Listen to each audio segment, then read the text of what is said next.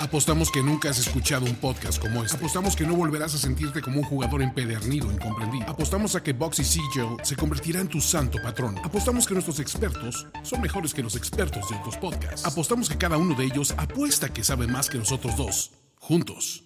Bienvenido a la nación donde la vida es juego, y es un juego que sí paga. Nación de Apuestas. Nación de apuestas.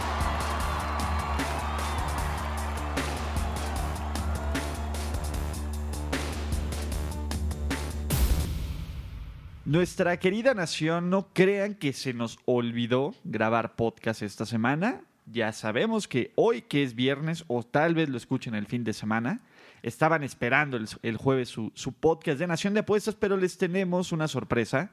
Nuestro segundo especial de cómo apostar en un deporte en específico. Como a ustedes les gustó el de béisbol, y la verdad es que ha sido nuestro episodio más descargado, es momento, y ahorita que está de moda, ¿no? Todo, todo este tema de, de las copas este, de verano, de hablar del fútbol, soccer, el deporte del hombre. Por eso hemos reunido al gabinetazo. ¿Qué digo gabinetazo? Los headhunters, como diría Vicente Fox, ¿no? Los mejores en su categoría para explicarles cómo apostar en fútbol, soccer. Y con esta presentación de lujo, y en la mañanera a las 7.45, aquí sí son mañaneras, 7.45 de la mañana, le hablo al secretario de gobierno, Ricardo de la Huerta. ¿Cómo estás, Rich? Hola Ulises, ¿cómo estás? Querido Andrés también, que todavía no, no, no se presenta. Eh, un gusto saludarlos. Como dices, la verdad es que es muy bueno que tengamos especiales, que tengamos episodios un poquito en los que dejemos a un lado el tema de los picks y el tema de los análisis de juegos particulares. No porque no nos verdad, nos encanta dar picks, ¿no? Y nos encanta desmenuzar juegos individuales. Pero a veces es importante que demos un paso hacia atrás y regresemos a las bases. Y, no solo a las bases, ¿no? También eh, aquí en eh, apostador experto vamos desde lo más básico hasta lo más, este, ¿cómo se llama? Hasta lo más avanzado, ¿no? Técnicas especiales. Entonces, este es un podcast para quien no apuesta o para quien ya apuesta, que pueda aprender algo nuevo o que vea más o menos lo que nosotros hacemos apostando de fútbol, soccer. Y no me calumnies, Andrés, porque Andrés está aquí. Andrés es el que nos cita temprano y que nos hace llegar puntuales. Andrés Ornelas, ¿cómo estás, mano? ¿Qué tal, Ulises? ¿Qué tal, Ricardo? Sí, eh, en efecto, un poco desmañanado, eh, pero bien. Eh, creo que además, por mucho que somos expertos y que nos gusta dar picks, también nosotros aprendemos, ¿no? Entonces, mi opinión, y ya dirá el, el gabinete la suya, es que este, este tipo de podcasts los actualicemos una vez al año. Sí, ¿no? a mí me Hasta gusta. podemos hacer apuntes de- del episodio anterior que sucedió un año antes y como que volver a, a- a decir lo mismo y más lo que aprendimos, ¿no? Exacto, como una actualización del, de, ¿cómo se llama? De- del manual de, del apostador. Porque- De la Constitución de Nación de Apuestas. Capítulo 1, béisbol. Capítulo 2, fútbol, soccer. El fútbol, así es. Y es que es una realidad que uno como apostador nunca deja de aprender. ¿no? La única forma es a través de la experiencia y de aprender de tus errores y de escuchar lo que hacen otras personas. Solo así es que en el largo plazo te conviertes en, no sé si en un apostador profesional, pero definitivamente en alguien mucho más eh, capacitado y no tan, tan novato. Ok, empecemos con este especial de apuestas de, de fútbol, soccer. ¿Por qué? Porque hay fútbol todo el año. Absolutamente todo el año. Puedes apostar en Champions, en ligas locales, en torneos amistosos, en sub-17, torneos femenil, lo que quieran. Lo que quieran se puede apostar mientras, mientras haya una línea. Y empezando en las líneas, eh, aquí viene la primera gran diferencia en contra las, ¿cómo se llama? Las, las, este, las líneas tradicionales que tienes Los tres opciones. estadounidenses Exactamente. típicos, ¿no? ¿no? Tienes tres opciones. Aquí le puedes apostar a que gana el local, a que gane el visitante o a que hay empate, ¿no? E, Es, hay tres variables en este deporte que te da diferentes tipos de valor, ¿cierto? Sí, bueno, tres variables principales. eh, Sí, bueno. En cuanto al partido completo, por así decirlo. Lo bueno aquí, o sea, hay, hay una cosa buena y una mala, ¿no? La, la mala es que pues tienes menos probabilidades de pegarle a uno de los tres si solo escoges uno. La buena es que siempre las líneas son más jugosas. Exacto, hay, más valor. Encuentras una línea generalmente de más 200, más 300, Exacto. etcétera. O sea, si, si tú estás seguro que uno de los dos equipos va a ganar y no va a haber empate, te conviene, porque la- las líneas de, de- para ganar de los dos equipos están más sabrosas que si dijeras, nada más le juego a quien gana este, en, un, en un resultado de, de dos elecciones. Exacto. Y otro detalle es que, a diferencia de otros deportes, también aquí vemos las ligas, las líneas más castigadas, ¿no? Era parte de lo que hablábamos en el episodio anterior. Eh, ¿Cuánto estaba México? Menos 10 mil, ¿no? Algo así. Este, eh, cuando hay un favorito claro, muy claro, es decir, Barcelona, Real Madrid, Manchester United, México, Cuba, e- este tipo de, de, favoritos se castiga mucho, ¿no? Para la victoria directa. Sin embargo, el fútbol soccer nos da múltiples oportunidades de cómo darle la vuelta a esas líneas castigadas, ¿cierto? Sí, cierto. Eh, justo, eh, digo, voy a adelantarme un poco, pero es uno de mis tips que, digo, igual ya lo dijimos Ricardo y yo en el, en el podcast de, de béisbol, hay siempre mucho más valor en darle a la chica, en darle al, underlo- underdog. Este, aquí apostarle al Barcelona de local o al Real Madrid de local en una liga tan, tan dominada por esos dos equipos, normalmente es el valor muy poco. O sea, a lo mejor si le metes 100 pesos te paga 20 pesos, ¿no? Entonces, las líneas son muy castigadas. Hay maneras de darle la vuelta. Aquí, en mi opinión, no sé, yo creo que Ricardo piensa diferente, pero en mi opinión, hay más oportunidad de decir, me aviento un parlay de cuatro. Es el de los pocos deportes en los que yo veo a veces eh, oportunidad de decir si está el Barça en casa, está el Real Madrid en casa, está el Bayern Múnich en casa y está el, La Juve, ¿no? el Paris. Saint Germain en casa, todos en sus ligas. Es pro- muy probable que los cuatro ganen. Entonces, es de, las, de los pocos deportes en los que yo de repente sí veo valor en parlays. Yo hubiera preferido que Ulises sacara este tema más adelante, pero ya que lo tenemos aquí, mi primera indicación, yo les diría la regla de oro, al menos de Ricardo de la Huerta, cuando apuestes fútbol, es olvídense por completo de apostarle al Barcelona contra Exacto. el Levante. Olvídense por completo de apostarle a México Manchester contra Cuba. City contra el... ¿Quién sería? El. Ipswich Town.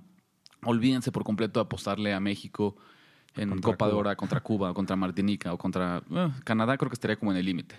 Mi regla sería esa, olvídense por completo, porque a diferencia de otros deportes y otras ligas donde los underdogs, los no favoritos, los equipos chicos tienen la habilidad de dar la sorpresa, lo decíamos hace rato. Eh, en MLB, en béisbol, alrededor del 30%, los, incluso los peores equipos ganan sus partidos. En la NFL, alrededor del 30-40%, los peores equipos sacan la línea. Y ¿sí? más con spread, exacto. ¿no? Al, al menos sacan la línea. El caso del fútbol no es así. El Barcelona gana alrededor del noventa y tantos por ciento de sus partidos al año.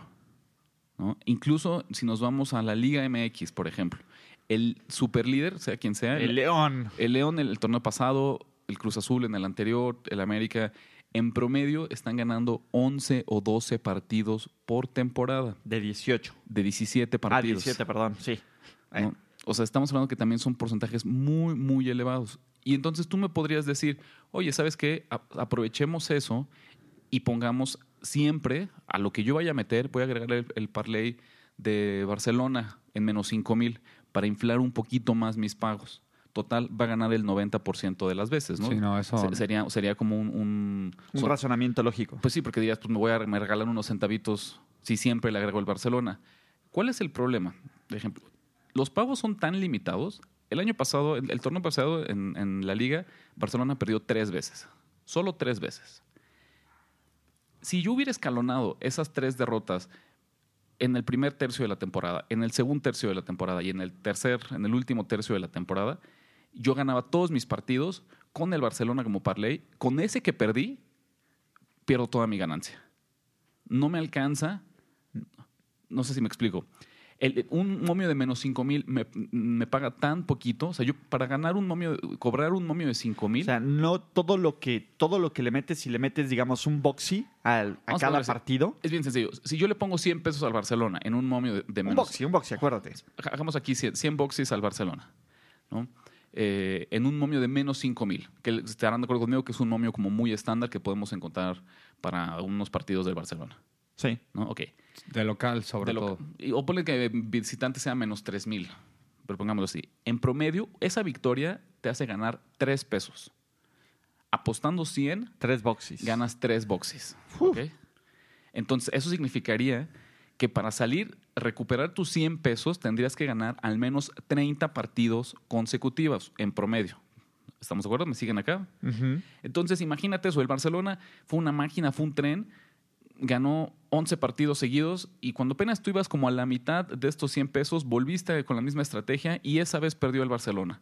Sorpresa. Y entonces ahora ya no estás, no sirvió Estás que en menos nueve, 66. Estás en menos 66 de lo castigados que son los momios. Si esto lo hicieras en un parlay sería exactamente lo mismo. Eventualmente, el hecho de que pierdas un parlay, aunque ganes 19 previos con el Barcelona como favorito, va a hacer que pierdas tu dinero. En el parlay es un, creo que es diferente. ¿no? Yo, eh, yo creo que esa más bien, digo, no sé a Ricardo cómo le pasó, pero yo la aprendí a la mala en mis primeros años de apostador. Eh, siempre jugándole a los favoritos en el fútbol.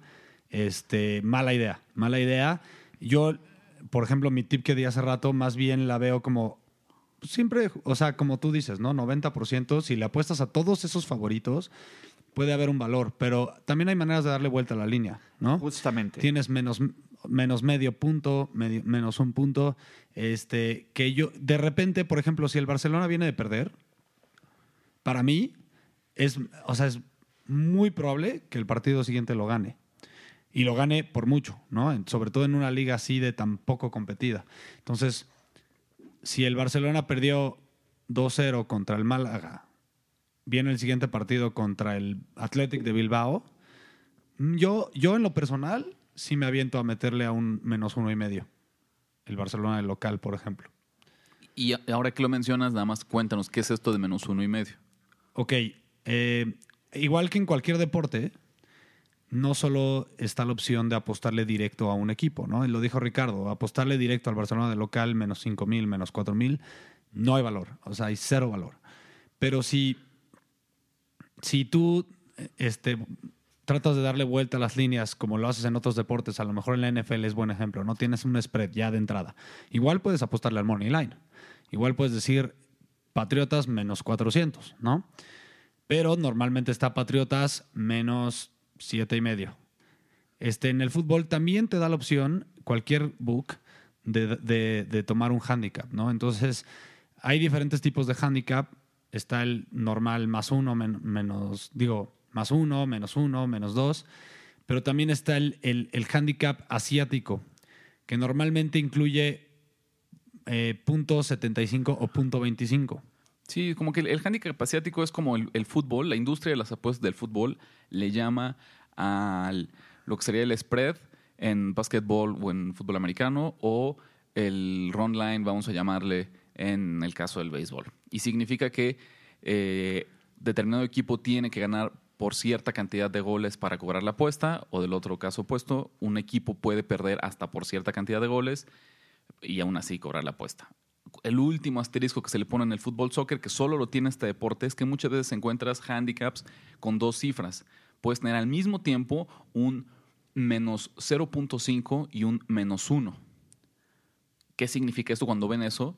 Cuando, nada más hay un número es muy sencillo. Si yo tengo Barcelona menos 0.5, significa que de entrada me están quitando medio gol y entonces yo tendría que ganar al menos por un gol o por dos goles si fuera me- menos 1.5 para cobrar la apuesta.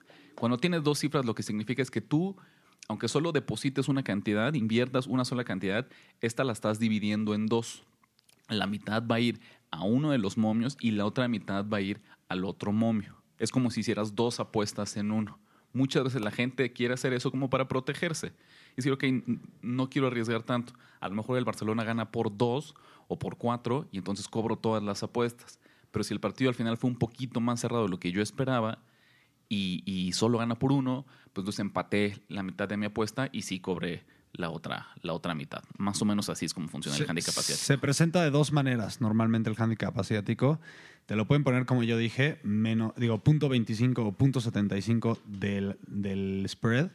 O te lo pueden poner, como dice Ricardo, menos punto 5, menos 1. Es lo mismo. Menos punto 5, menos 1 es punto 70, menos punto 75. Y aplica igual que como dijo Ricardo. Por un lado, si es, el, si es la parte menor, estás, estás em, em, ¿cómo se dice? Em, poniendo en juego solo la mitad de lo que apostaste. Y por el otro lado, solo puede- puedes solo ganar la mitad de la ganancia, ¿no?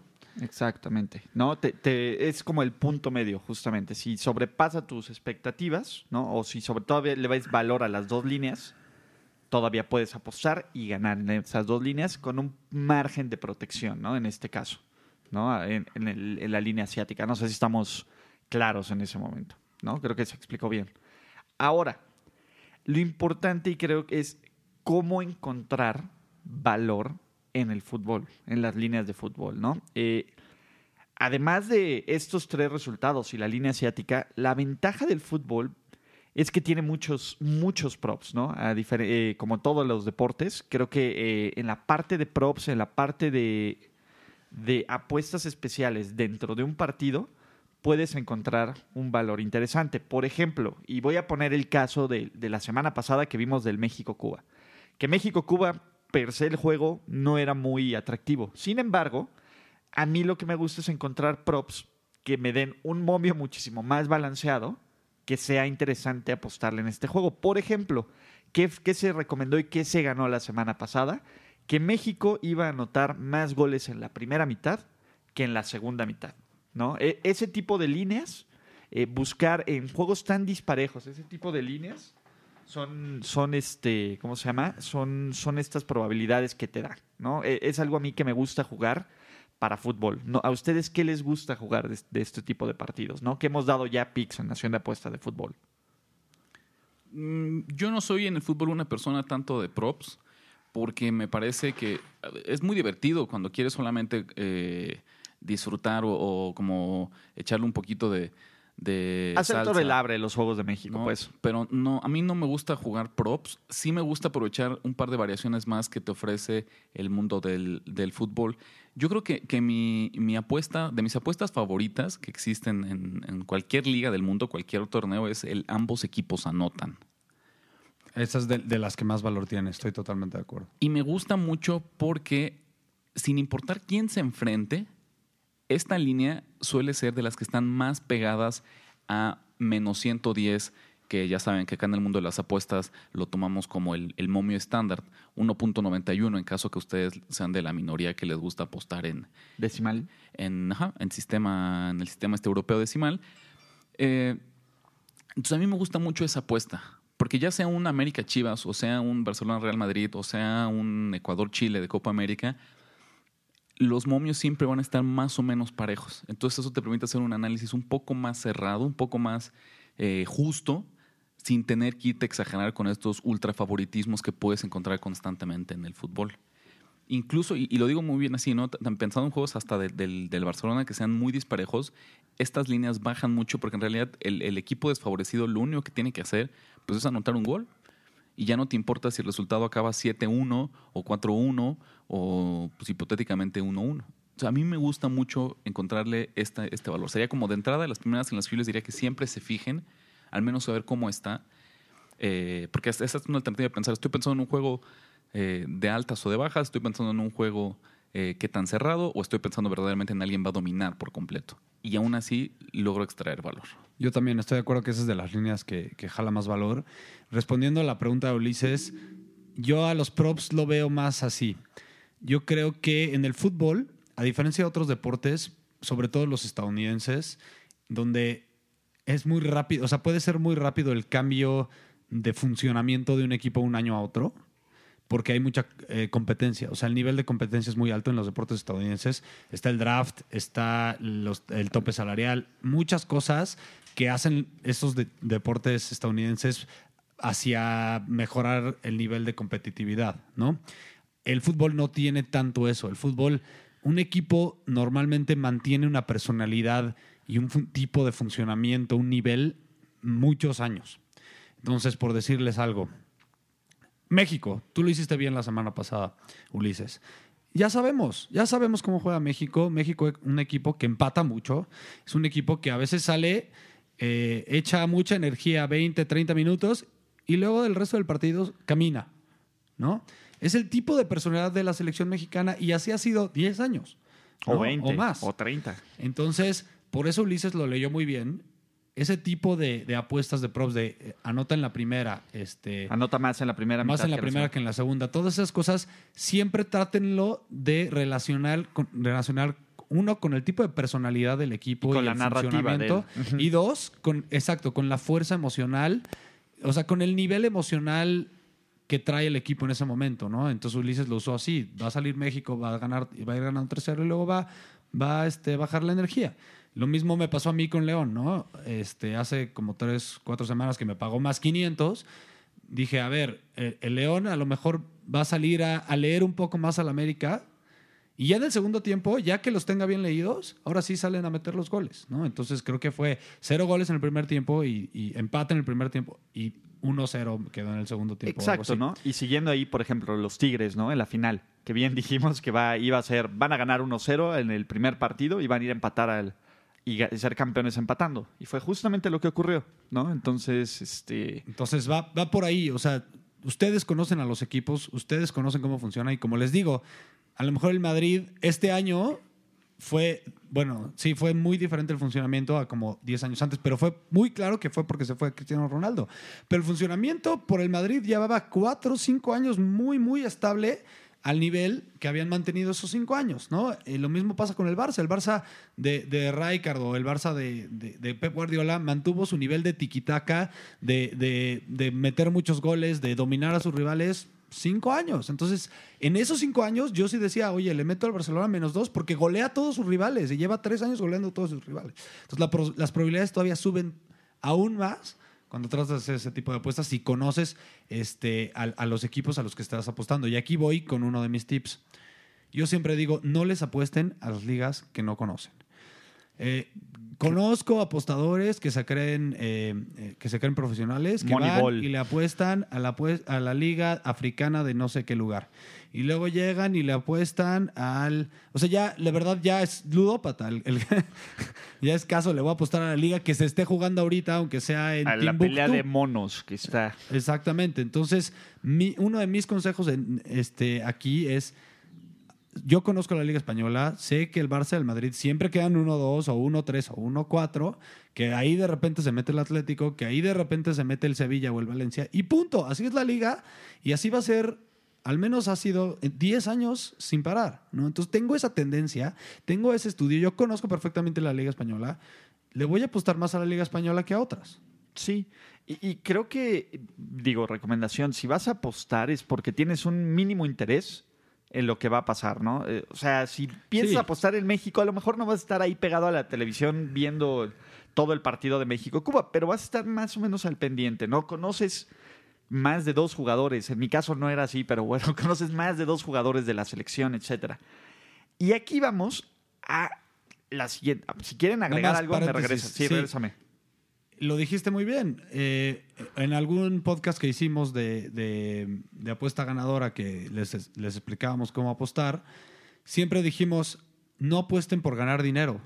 Apuesten primero por divertirse y segundo lugar por ganar dinero, ¿no? Ese es un buen consejo siempre porque, como tú dices, tienes interés en lo que estás apostando, le sabes por, lo- por lo mismo, estás presente, lo tienes presente, tienes presente las estadísticas, tienes presente cómo funcionan los equipos. Haces tu tarea. Por pues. lo tanto, las probabilidades de que gane suben. Exacto, va- vas haciendo tu tarea. Ahora, ¿qué otra modalidad a mí me gusta apostar en fútbol soccer? De hecho, creo que me fue bastante bien el año pasado que hubo mundial. Este, este año que tenemos copas. A mí me gusta cuando ya están definidos los 16 equipos o los 8 equipos que van a estar disputándose el torneo, hacer un split de apuestas a futuro, ¿no? Con base en quién va a ser campeón. Ya una vez, por ejemplo, el, el año pasado que ya teníamos todo el, los 16 avos de final, ver qué equipos me dan valor y qué equipos creo que van a ganar. Ahí, por ejemplo, quiénes eran los castigados. Estaba España castigado, estaba Brasil castigado. Pero Francia e Inglaterra, que, que históricamente son equipos que a mí me agradan, tenían unos momios muy, muy, muy jugosos. Francia creo que lo agarré en más 1200, Inglaterra lo agarré en más, este, ¿cómo se llama? En más 800 o en más 900. Entonces, tratar de agarrarte un pequeño pool. O sea, no, no le inviertas mucho y dividirlo en equipos donde tú crees que hay valor y sobre todo donde a ti te interesa apoyarlos, ¿no? Si tú le vas a España, y realmente estás convencido de que España va a ser campeón, pues es te da más valor jugar con España a una futura que apostarle en cada partido donde va a salir favorito, ¿no? En esta pequeña etapa, lo cual te da este tipo de, de interés más en estas ligas, ¿no? A mí me gusta, sobre, sobre todo, como lo hemos platicado, me gusta hacerlo en playoffs de NFL, me gusta hacerlo en esta parte final de los torneos de básquetbol, de este, ¿cómo se llama? De fútbol. Y creo que hay una, una forma de encontrar valor interesante, ¿no? Esa es una de las apuestas que a mí me gusta hacer, ya una vez que están definidos, digamos que se quita un poco la basura, ¿no? Y que se empieza a hacer una depuración de estos torneos que son muy largos, que a veces traen equipos que no deberían de estar. ¿Qué más, qué más les gusta apostar a ustedes en fútbol? Pues miren, en el tema de apuestas futuras, yo lo que los invitaría, este acercamiento que plantea Ulises es tal vez bueno como un- una etapa inicial en la que si ustedes quieren aventurarse a explorar eh, el tema de futuras, lo hagan a la mitad de cualquier torneo. Siempre tomen en cuenta que lo ideal y en el largo plazo es que las apuestas futuras siempre se metan al inicio del torneo, porque ahí es donde siempre te van a ofrecer mucho más valor al menos ya cuando lleguemos a la fase de eliminación, al menos, y no estoy exagerando, vas a perder la mitad del valor que te puede ofrecer quien tú me digas, el equipo que tú quieras eh, que, sea, que, sea campeón. ¿no? Entonces hay nada más, en la medida de lo posible, empiecen, anímense, si quieren apostar futuras, anímense a hacerlo una vez que ya tengamos menos equipos y poco a poco vayan, vayan eh, recorriendo el momento en el que hacen su apuesta, eh, a veces ni siquiera hacia el inicio del torneo, sino hasta semanas o meses antes de, de, que arranque la acción, ¿no? Sí, y, claro, y siempre está la oportunidad de, lo hemos platicado aquí, ¿no? De comprar tu apuesta después, ¿no? Si, si tu futuro está funcionando muy bien, que puedas ir comprando tu apuesta, ¿no? Es decir, irle apostando al otro equipo, ¿no? Alguna vez en, en apuesta ganadora de primero y diez, hablamos de alguien que traía los Colts de principio de la temporada, que lucía bastante sólido, ¿no? Y, fue el caso hipotético. Entonces, pero por ejemplo, yo me acuerdo muy bien, eh, al principio de la temporada, si le apostabas a los Pats, estaba, ¿cómo se llama? Estaba muy castigado. En playoffs, por alguna extraña razón, la gente dejó de creer en los Pats y tenía un momio similar. No, obviamente era un poco más bajo, pero no estaba tan castigado. Pero aún así yo te apuesto, estoy 100% seguro que el día uno de la ah, no, te temporada pagaba regular más. te pagaba más. Sí, claro, te pagaba importar. mucho, te pagaba más. Obviamente te pagaba más, ¿no? Pero, por ejemplo, si después veías esta rachita de principio de la temporada o esta rachita al final de la temporada, tambaleaba un poco más tus apuestas. Yo, yo lo entiendo completamente y es, y es interesante meterlo así. Oye Andrés, pero qué tal que incluso cuando estamos grabando el especial de apuestas de Sale fútbol, NFL. Ulises no puede dejar de hablar de otra cosa que no sea NFL. Oh, perdón. Bueno, es, es que Pues son los son sus comparativos. ejemplos. Son, son- exacto. No, no te puedo decir, o sea, te, te puedo decir que en el Mundial le aposté a Inglaterra y le aposté a, a- traía a Inglaterra y traía a Francia, ¿no? A futuras. ganaste. Y gané. En, en el tema como de apuestas particulares, la última que a mí me gustaría eh, mencionar Exacto, acá en temas podcast, técnicos que nos faltan. Sí. Hay, hay muchos, ¿no? Porque insisto, pero la, la última en la que yo creo que hay un valor adicional a solamente apostar a quién gana y quién pierde, que es como el, el resultado clásico, es sobre los Los totales. Ah, Fíjate que antes de los totales, los totales sí, porque es un tema de altas y bajas. A ver, de totales yo me enseñaré esto muy sencillo. Acuérdense siempre que el, quien pone la línea es el casino. Y el casino lo que está buscando siempre es crear una acción más o menos balanceada de ambos lados. Y que ellos simplemente no están intentando adivinar el resultado del juego. Ellos simplemente están obligándote a ti a meter una apuesta. ¿A qué me refiero con esto? Cualquier aficionado, ¿quién apuesta más? ¿La gente, el, el apostador casual o los apostadores profesionales? ¿Dónde hay más volumen de apuestas? En el casual. En el casual, por supuesto. En el casual, Y el apostador casual, ¿qué prefiere ver? ¿Un 3 a 2 o un 0-0? Claro, goles, no 3 a frijoles. 2. En- Entonces, siempre tengan mucho cuidado cuando quieran apostar alta. Siempre recuerden, sobre todo en partidos que, que de, de inicio ya parezcan como de muchos goles, porque les aseguro, las casas de apuestas, los casinos, siempre les van a inflar las líneas con medio gol adicional o con un momio mucho más caro. Porque la gente, saben que siempre la gente quiere meter- ver goles y entonces va a apostar para que haya goles. Entonces, con esto no les digo que, que jueguen ciegamente las bajas eh, cuando quieran jugar totales en fútbol, pero que siempre tengan cuidado y analicen, porque unas bajas o unas altas muy caras no necesariamente van a ser la mejor opción. Incluso se van a hacer, pero el valor no necesariamente va a estar en jugar alta siempre. Consulta mágica. eh, Perdón. y- perdón, nada más rápido. Creo que otro de mis tips va muy relacionado a lo que dice Ricardo. Y es, en el fútbol, sin duda, mundialmente, es el deporte que más pasión este, genera. Entonces, siempre les digo, saquen de, de- bueno, saquen su corazón de, la ecuación, apuesten con Cabeza la cabeza, fría. cabeza fría. Yo, digo, por ejemplo, como yo le hago, yo no le apuesto a mis equipos. Eso lo tengo en todos los deportes, siempre lo digo. Yo es ni a favor ni en contra de mis equipos. ¿Por qué? Porque ahí no estoy apostando con la cabeza, estoy apostando con el corazón. Entonces siempre me, me puede llegar a fallar, ¿no? Lo mismo pasa entonces con lo que dice Ricardo. ¿Quieres ver las altas? ¿Quieres ver las altas? Entonces vas y apuestas las altas porque es lo que quieres Porque ver, no lo cabeza- que vas a ver. Exacto, en tu cabeza tú quieres un juego de Exacto. muchos goles, entonces pues lo apuestas como si fuera un deseo y pues no es una fuente de a la que le eches tu moneda de dame muchos goles. Exacto. Y, y ocurre en todas las ligas, ¿no? Pensemos la final de la Champions League, que todo el mundo esperaba el partidazo, ¿no? Y que esperaba que fuera un juego de muchísimos goles y empezó con, con un gol tempranero, pero quedó 2-0, ¿no? Al final. Sí, y, y ese es un... Sí, es- los equipos salieron más a, a leerse, a- con cuidadito. Es- ese es un gran ejemplo, Ulises, ¿no? Tienes la final de la Champions, tienes dos equipos ingleses, tienes dos equipos que en el papel parecía que iban a ser ofensivos, con grandes jugadores. Hicieron remontadas. Anota, un- ano- ajá, que venían de, de- de series de semifinales con muchísimos goles. Hay un gol como en el, ni siquiera creo que era el minuto uno, ¿no? En los primeros dos minutos del partido, todo el mundo jura que va a ser un partido de, de- de altas.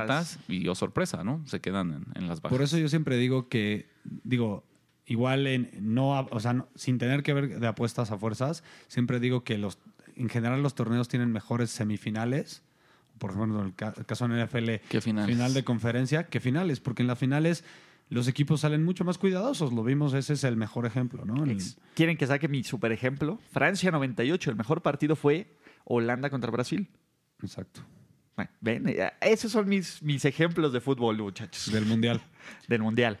Un, un par de apuestas más que, que yo pongo sobre la mesa en el tema de quién anota gol.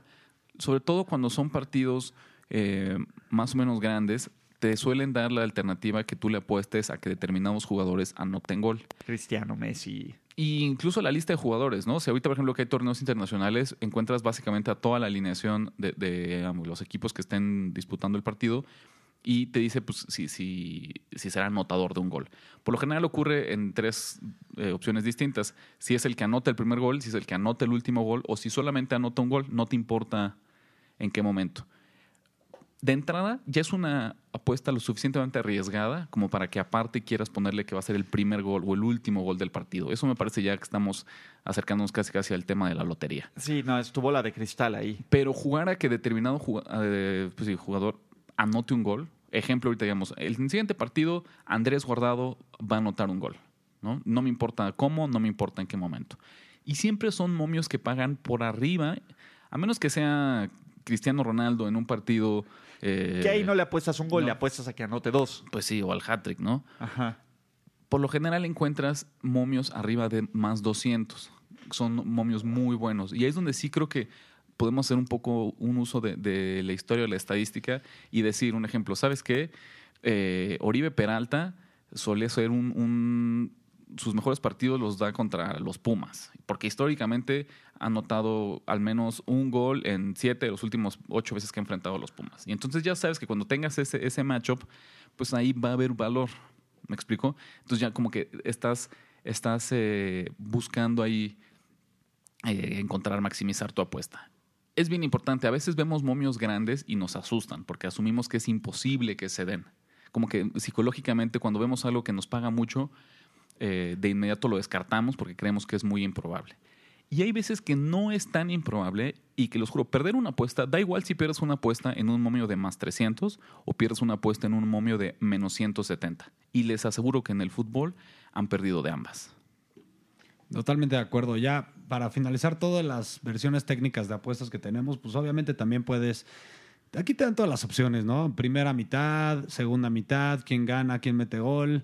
Tiros de esquinas, habrá Ah, expulsados. Ah, ah, más, más over-unders de tiros de esquina, over-unders de tarjetas. Este, creo que ya cubrimos al menos la- las más importantes. Este, yo, yo quiero seguir mencionando la lista de, de tips que tengo aquí.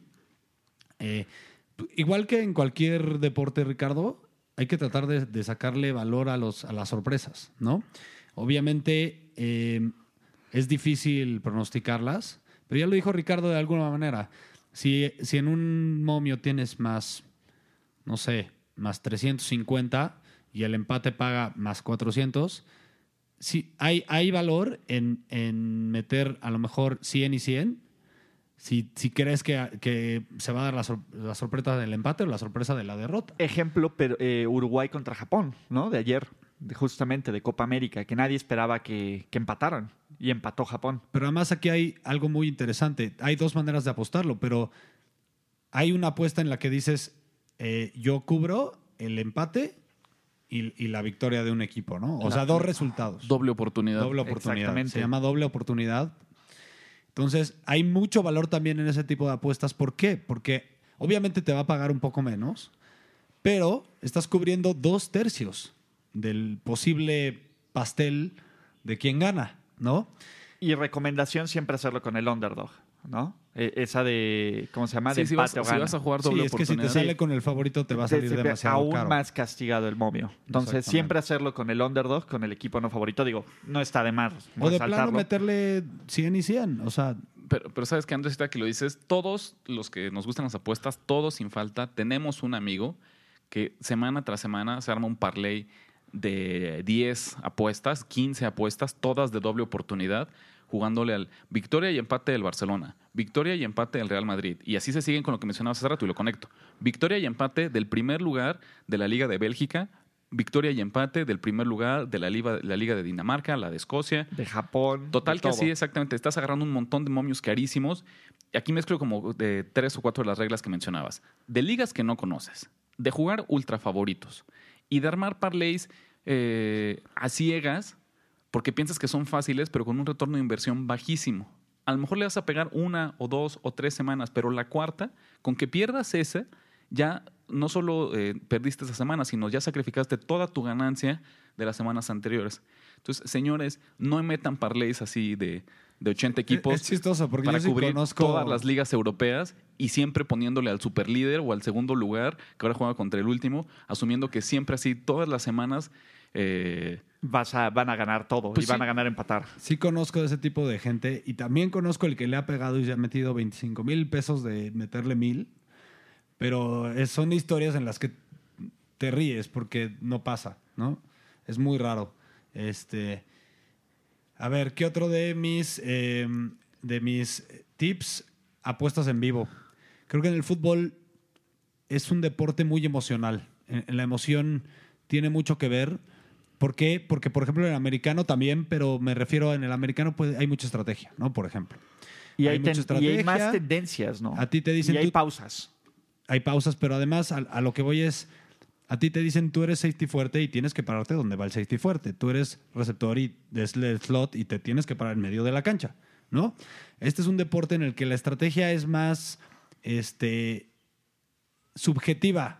Me refiero a que, ok, a ti te dicen tienes que pararte aquí, pero no te paras ahí exactamente.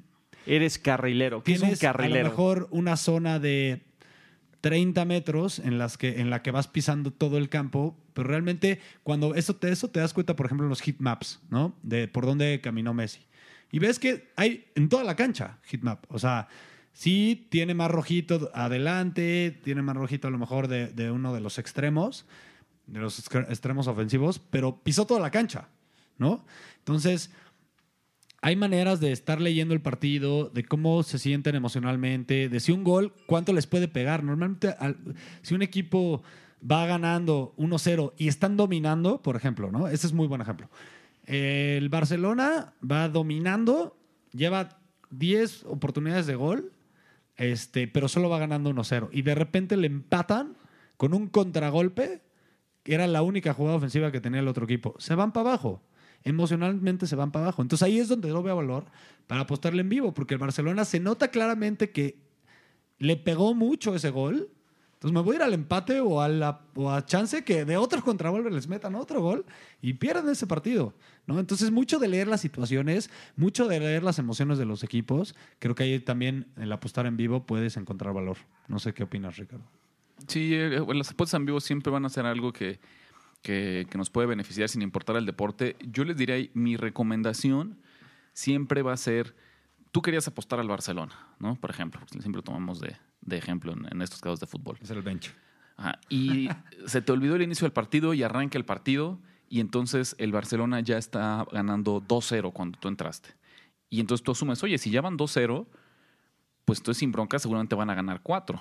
Y entonces te están pagando el momio que tú hubieras cobrado de inicio del partido por victoria del Barcelona, ahora el Barcelona tiene que ganar por cuatro goles para que lo cobres, porque llegaste tarde. No sé si me explico. ¿qué está pasando? Sí, claro. Eviten hacer eso. Si van a apostar en vivo es lo contrario. Es decir, a mí me gustaba hoy el Málaga porque yo sabía que Messi estaba tocado o que solo iba a jugar, eh, no iba a arrancar de inicio o está suspendido, eh, qué sé yo, la razón que sea. Me gustaba el Málaga. ¿Y qué crees? El Málaga ya va perdiendo 2-0. Entonces, ah, ¿sabes qué? Entonces tal vez incluso puedo hacer que en vez de, de, que me guste el Málaga, todavía pueda perder por 3 y yo cobre mi apuesta.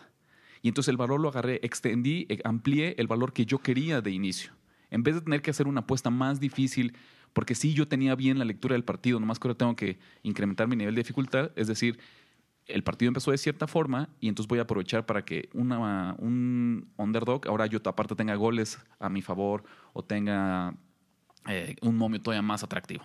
A mí es como me gusta jugar en vivo, siempre en contra de lo que está pasando, no, no para ampliar una situación que ya vi en el partido. Pues el mensaje de eso es confía en tu análisis inicial. Sí, o sea, la, la apuesta en vivo es una herramienta no para cambiar tu análisis inicial, sino para incrementar el valor a pesar de que en ese momento del partido eh, no sea contundente o esté un poco en tu contra. Justo, o sea, tú por algo te metiste y descubriste que Messi no iba a jugar y descubriste que el Málaga estaba jugando muy bien los últimos tres partidos. Y, o sea, te- metiste el tiempo en investigar sobre ese partido y por algo lo hiciste, ¿no? Entonces hay que, no por un gol en los primeros 10 minutos quiere decir que ese assessment cambió. Exacto, y no que un gol en los primeros 10 minutos significa una goliza. Exactamente. Todavía se puede mantener así. Pero aún así, un gol, en, un gol en los primeros 10 minutos ya te puede dar muchísimo valor si tú tenías o tienes al otro equipo al que va perdiendo.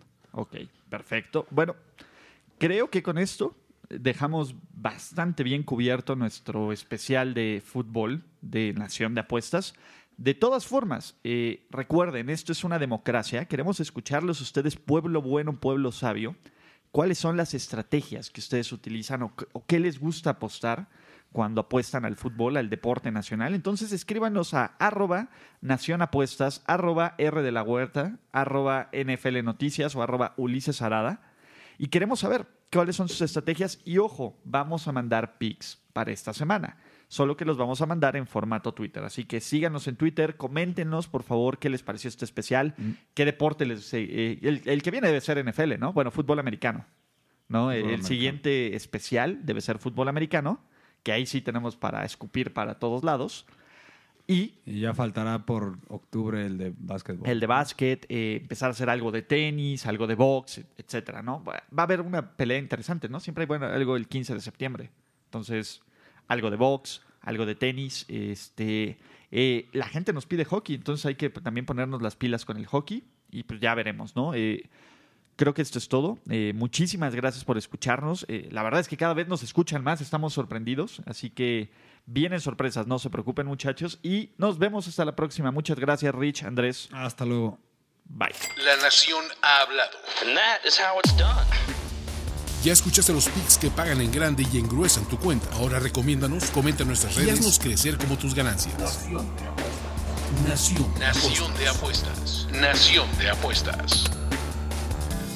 Conducción. Ulises Ara, Ulises Arada. Ricardo de la Huerta Ricardo de la Huerta y Andrés Ornella. y Andrés Ornelas. Producción y voz en off, Antonio Semperi. Antonio Sempere. Un podcast de finísimos.com.